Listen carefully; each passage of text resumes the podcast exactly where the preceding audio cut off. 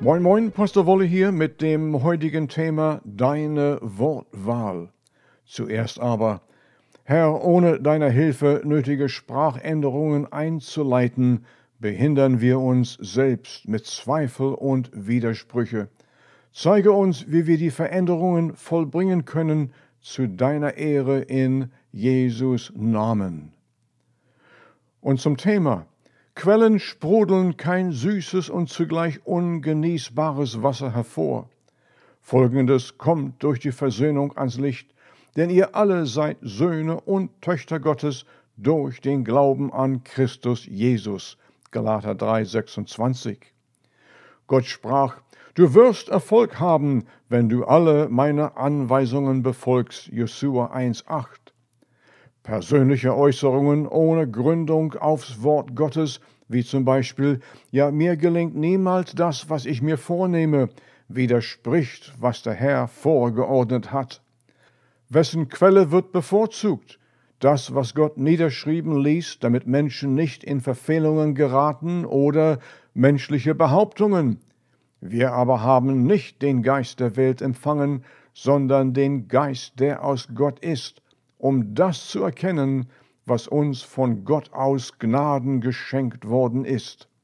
Und davon reden wir auch, aber nicht mit Worten, wie menschliche Weisheit sie lehrt, sondern mit solchen, wie der Geist sie lehrt, indem wir geistgewirkten Inhalt mit geistgewirkter Sprache verbinden. Der seelische Mensch aber nimmt nichts an, was vom Geiste Gottes kommt, denn es gilt ihm als Torheit und er ist nicht imstande, es zu verstehen, weil es geistlich beurteilt werden muss. 1. Korinther 2, 12 bis 14. Zur Zeit der Schöpfung sprach Gott, und es wurde. Die Versöhnung durch das Bekenntnis, Römer 10, 9 bis 11, wird durch das Geständnis mit Glauben eingeführt. Das heißt, wenn du mit Glauben mündlich sprichst und es glaubst, wirst du gerettet. Beherzige Gottes Erklärungen, Befehle und Kundgaben mit Hilfe des innen wohnenden Heiligen Geistes. Rede, wie Christus redete, mit gewisser Überzeugung.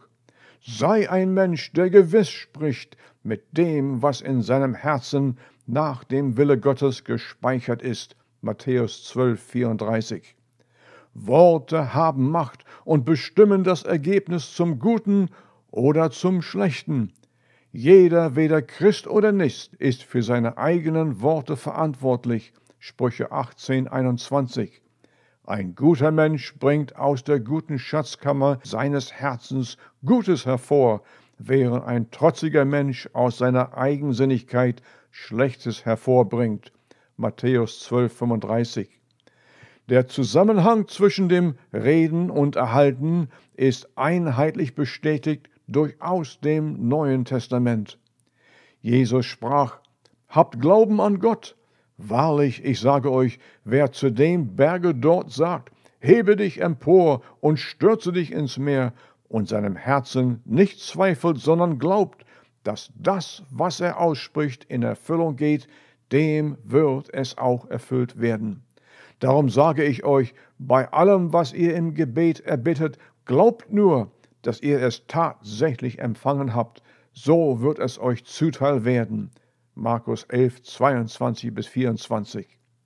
Der Kern der Botschaft Jesu ist, handelt wie ich. Und der Heilige Geist offenbart das Wort, das aus Gottes Munde hervorging. Es kehrt nicht leer zu mir zurück, sondern erst dann, wenn es das ausgerichtet hat, was ich gewollt habe, und das zustande gebracht hat, wozu ich es gesandt habe.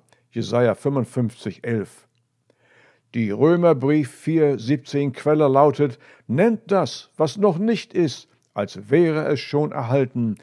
Dieser Punkt soll die Sprachweise der Versöhnten bestimmen, legt Zweifel und Widersprüche als ungenießbar ab. Folgendes kommt durch die Versöhnung ans Licht, denn ihr alle seid Söhne und Töchter Gottes durch den Glauben an Christi Jesus. Galater 3, 26. Redet, wie Christus redete, mit gewisser Überzeugung. Es bleibt der Schlüssel, womit das erreicht wird, was Gott in seinen Verheißungen vorausgesetzt hat. Widerspricht nicht, was der Heilige Geist in eurem Herzen gespeichert hat. Lasst anstatt euer Ja Ja sein und euer Nein ein Nein bleiben. Matthäus 5, 37. Und tut das bis zum nächsten Mal.